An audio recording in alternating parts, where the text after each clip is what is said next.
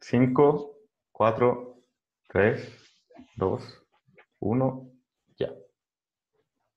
Bueno, bienvenidos todos a otro capítulo de Nada Nuevo Bajo el Sol. Eh, estamos con Daniel de nuevo acá.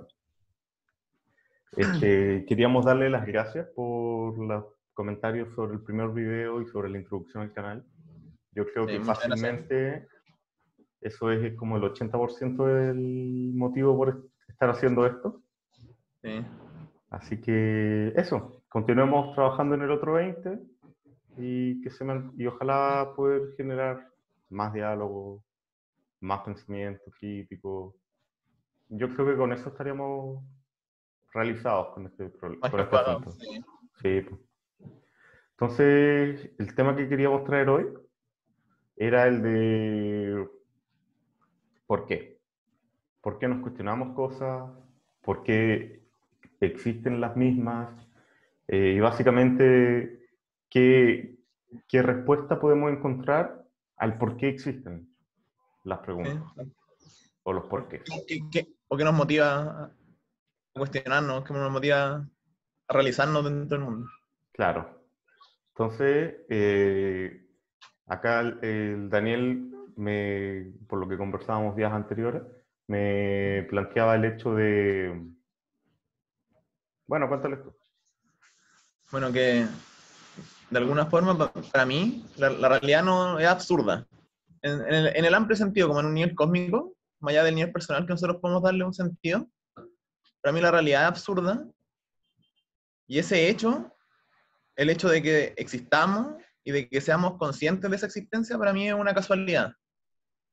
Y de alguna forma el, cuestionamiento de, por qué, de, de, y actuar también en el mundo, surge de esa como necesidad de darle una respuesta a ese, a ese silencio absurdo del universo y de, en alguna medida, eh, tratar de darle algún sentido a, lo que vivimos en el día a día o, o, las situaciones que se encuentran a nuestro alrededor, de alguna forma, dominar, entre comillas, el mundo en el sentido de que podemos, por eso realizamos arte, por eso tenemos áreas de especialización, etcétera, como una medida de organizar esta realidad porque podemos en ese sentido, porque tenemos esa capacidad. En algún momento evolutivo logramos obtener la capacidad de estar conscientes, más allá de por qué sea, y que para mí eso no tiene foco, es casual, es parte de un proceso sin, sin intención.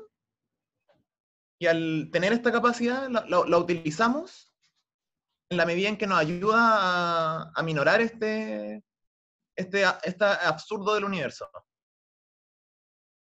Eso eh, es un poco la forma de verlo desde, el, desde la postura del absurdismo, como hemos conversado más de alguna vez. Yo, por otro lado, eh, el tema del por qué eh, me lo planteo desde un punto de vista, y aquí me voy a dar la licencia de ser de decirlo, como desde una postura quizás más psicoanalítica y particularmente el neuroticismo, la característica de ser neurótico, que el hecho de que existan por qué implica que existe, a mi parecer, una, una suerte de molestia, una suerte de angustia que viene quizás desde este mismo vacío de la respuesta del universo. Quizás como nosotros no podemos tolerar que no existe una respuesta clara, que no existe una razón para todo esto, que no exista un plan, un plan mayor para la humanidad, em, se debe, eso es un, es un hecho, pero nuestros esfuerzos por lograr contestar esa pregunta, que es de facto incontestable, eh, viene desde una, un, eh, algo neurótico, que es el miedo a no tener control sobre algo, a no tener em, una certeza sobre la respuesta al problema.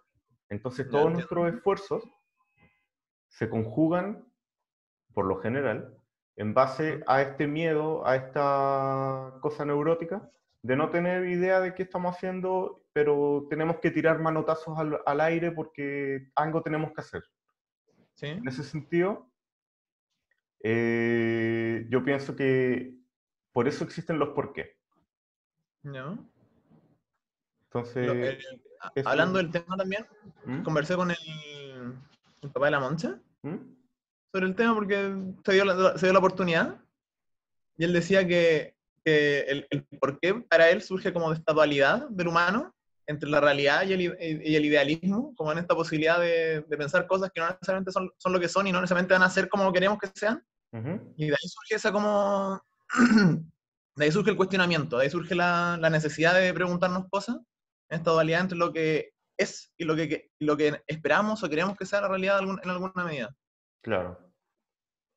O sea, igual, estaba, mientras contaba y lo del absurdo, estaba ¿Mm? pensando esta cosa de que el humano, una especie de cosa rara, una amalgama entre lo que era el ser animalesco ¿Mm? y el ser racional, en el sentido de que en algún punto de la evolución no, nos separamos de lo que era natural. ¿Ya? separamos de la naturalidad pura, más bien. ¿Sí entiendo? Entonces quedamos en esta posición extraña en la que no somos ni totalmente natural, pero tampoco ¿Mm? somos naturalmente, eh, perdón, no somos totalmente naturales y tampoco somos totalmente lógicos, totalmente racionales. Sí. Entonces eso, eh, según lo que he leído, tiene que ver un poco con la, la idea de Hegel de la del ah se me olvidó la palabra. Este teléfono. La dialéctica hegeliana eso Sí. eh, donde esta idea de que existen dos tesis y que se contraponen y generan una síntesis, que es la tercera idea, que no es ni la primera ni la segunda, pero que tiene características de ambas, Sí. podríamos argumentar que el humano es, es la síntesis, resultado de la naturaleza, por un lado, que se contrapone a la racionalidad pura. Sí, entiendo. Entonces quedamos en esa posición extraña de que no somos ni naturaleza ni racionalidad, pero tenemos características de ambas y tenemos que ah, conjugarlo de alguna forma para lograr existir nosotros como, como especie, finalmente, como Sí, sí. esta cosa rara. Pensando en ese tema, quizá un poco divagando también, saliendo un poco de la línea, ¿Mm? en ese sentido, ya si pensamos como en una línea evolutiva o algo así, ¿para ti la inteligencia artificial sería puramente lógica? Eh, En el sentido en que de alguna manera carece de la naturaleza que nosotros tenemos claro. y en algún sentido nuestra, nuestro conocimiento, nuestra capacidad lógica Ujú. es un proceso también evolutivo, porque es, es generacional. La, la capacidad de transmitir información no ocurre inmediatamente o la, la- la posibilidad de, de transmitir patrones culturales se da a lo largo de muchos años. Claro. Una máquina tiene la posibilidad de hacer ese proceso de aprendizaje, de aprender patrones de, la- de su realidad y infinitamente. po. Puede tener miles de procesadores repitiendo una tarea aprendiendo sobre esa y volviéndose maestro en ella en, en cosas de meses, como lo son los temas del ajedrez. Claro. Eh, al menos lo que yo pienso es que quizás la inteligencia artificial no es la síntesis del humano con algo más. ¿Ya? Espérate, dame un segundo. Eh, lo que iba diciendo. La, la inteligencia artificial puede que no sea eh, la síntesis del humano con algo más, pero sí creo que puede ser la idea, la antítesis del humano. Sí, yo, yo también no, no creo que sea como la síntesis, no creo que sea como el proceso, sino que es algo que está más allá de nosotros en, en algún sentido. Sí, por ejemplo, todavía no está más allá de nosotros, pero si llega a ocurrir la singularidad, que puede ser probable, llegaríamos a conocer el- primer pedazo de información creada en el mundo que no es creada por nosotros. Claro. Entendiendo la singularidad como. La singularidad como el momento en que un que un, que un computador o un programa sea capaz de autoprogramarse a sí mismo, sea él capaz de reemplazar información y poder Ya. su- poner sus propios códigos. Claro. Por lo tanto, sería capaz de crear su propio eh, conocimiento en base a que, algo que nosotros no, hemos, no controlamos.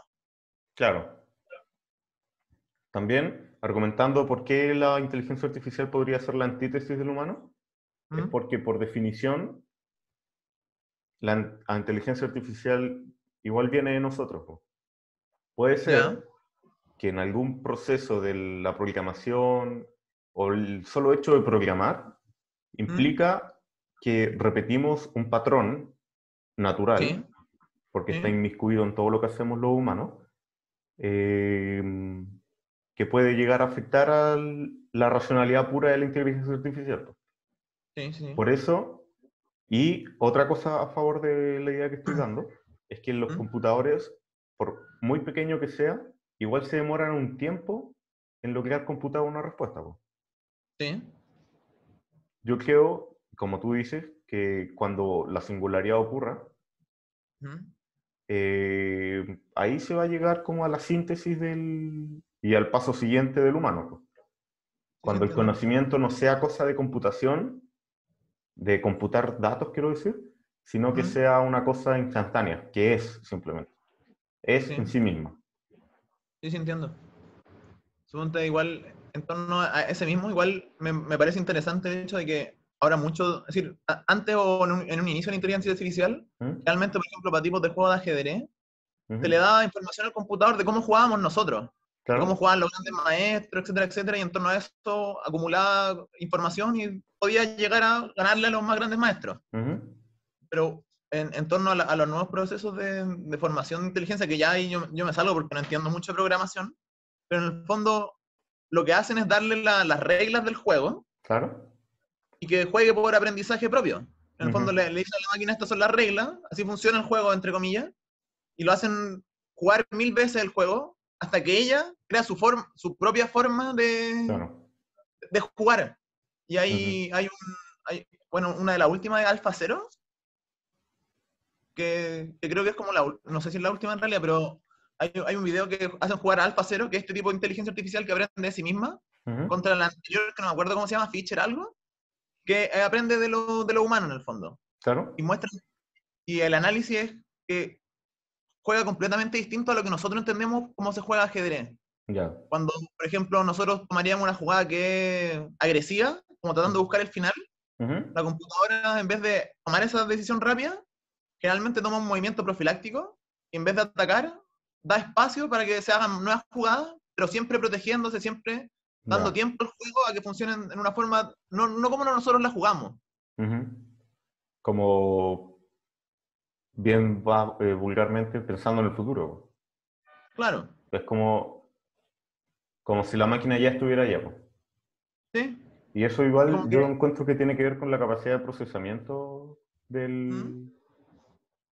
de la máquina en este caso. ¿Ya? Porque yo me acuerdo una vez conversaba con un profe en el colegio ¿Mm? y me dijo que los computadores son, en ese entonces, eran Sí. tontos rápidos. po. ¿Ya? ¿Ya? Podían calcular multiplicaciones asquerosamente grandes en cuestión de fracciones de segundo y todo eso. El tema es que ya no son tontos, Sí, pero siguen siendo rápidos, más rápidos que antes. Sí, más rápido que no. Entonces ahora son inteligentes rápidos. po. Y nosotros Sí. que teníamos esa capacidad de decir que éramos inteligentes, pero más lentos, la Ah. estamos, estamos perdiendo como terreno en ese frente. En ese sentido, ¿Mm? las máquinas son, son raras. Es, es extraño porque al menos a mí, y evidentemente a ti también, y a mucha más gente, le generan una fascinación impresionante, sí. pero las máquinas por, eh, deberían ser aterradoras. po. Porque Sí, son, pues, son este elemento esa- extraño. También está esa otra, hay gente que la aterra mucho en la aula. Sí, po. porque son este elemento extraño, ajeno, no natural, que tiene unas capacidades impresionantes para hacer todo lo que hace. Sí. Y sin embargo, nosotros hacemos que crezca. Es como, es como regar el árbol del que uno se ata a una cuerda. Sí, Eh, Va como por ahí, es raro. sí, sí, sí, entiendo el- la idea.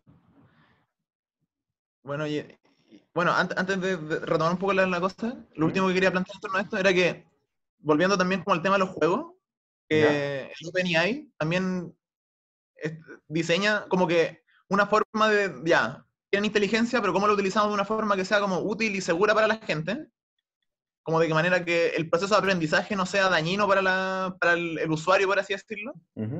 Y una de las formas que han, que han encontrado de, de que la máquina utilice procesos complejos es a través de los juegos. Por ejemplo, el Dota, que es un MOBA como el LOL, el OpenAI diseñó su propio equipo de, de- de computadoras que juegan y le ganan a los campeones mundiales de ese juego, que es un juego complejo porque es de estrategia en tiempo real, que, que toma varios factores al mismo tiempo.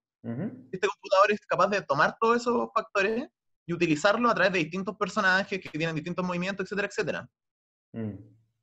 Lo interesante es que general, o el StarCraft también, también hace- hacen, han hecho lo mismo con ese, con ese juego, Claro. porque son altamente complejos.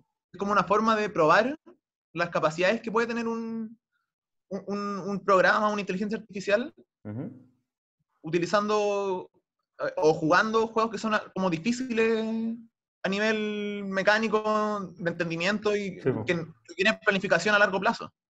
Mm.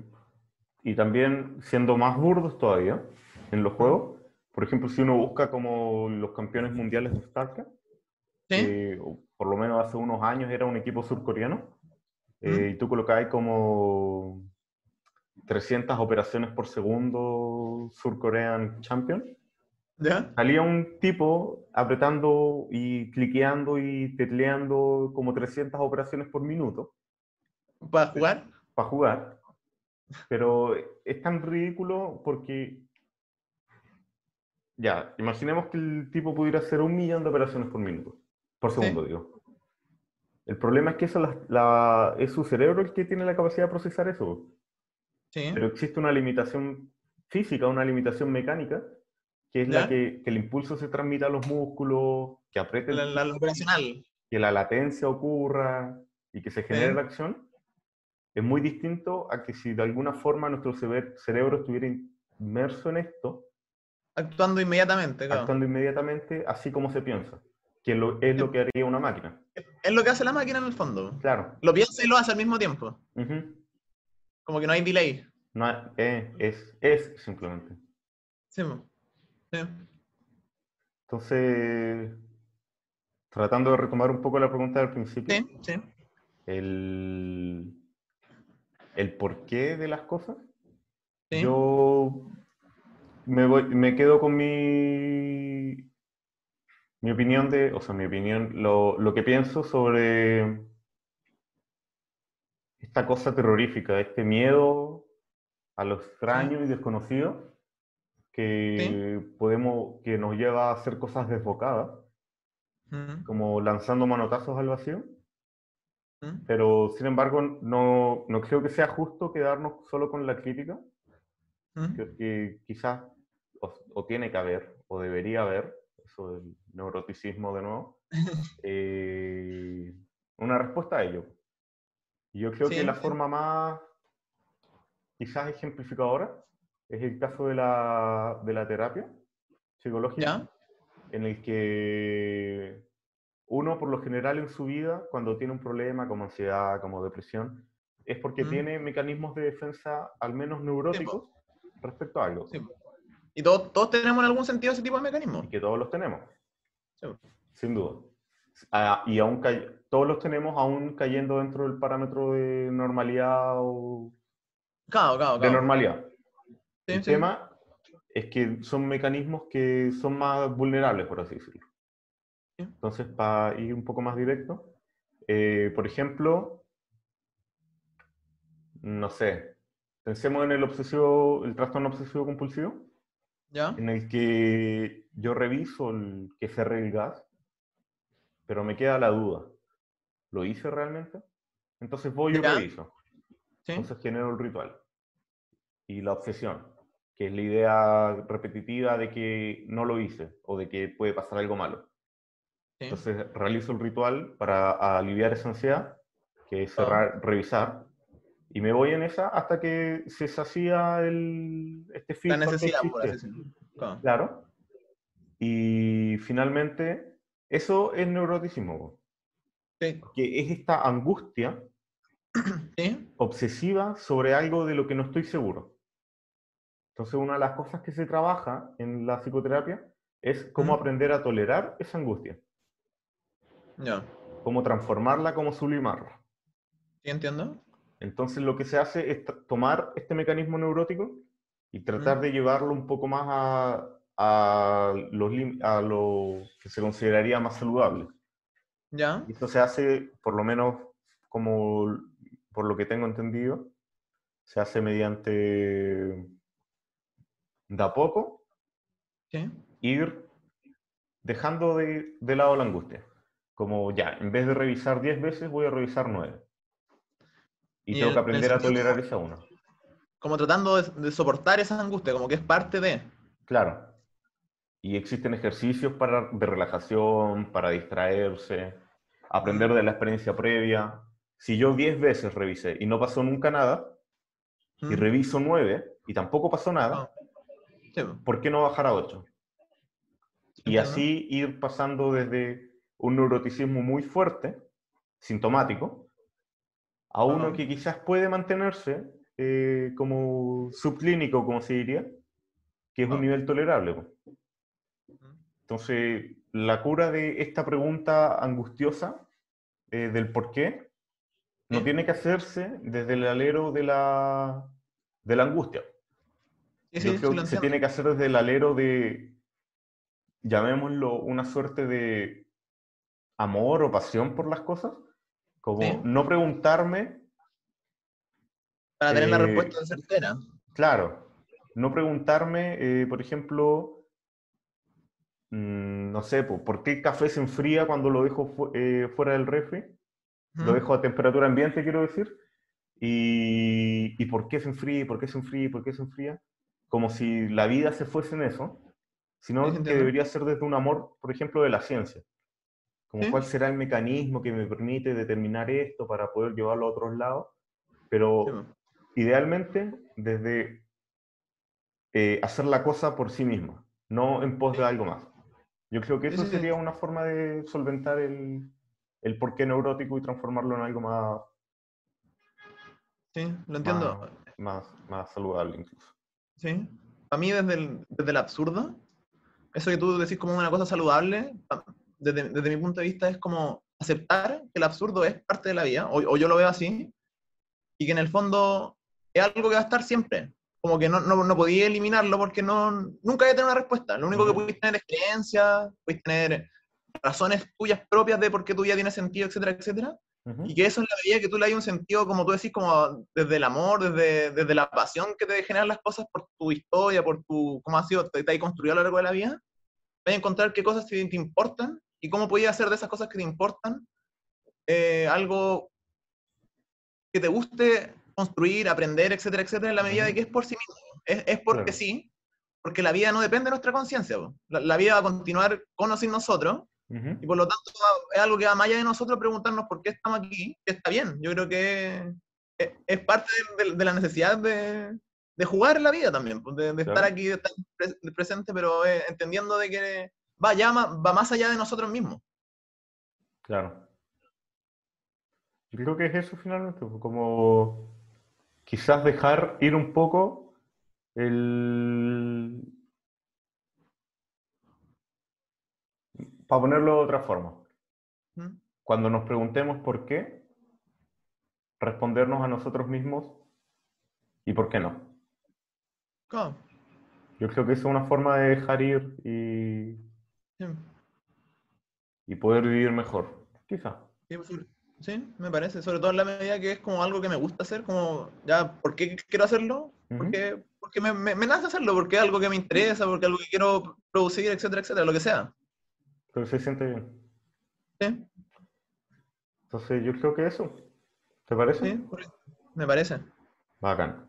Entonces yo creo que con eso podemos dar por concluido esta parte del por qué. que Sí. título olvidó.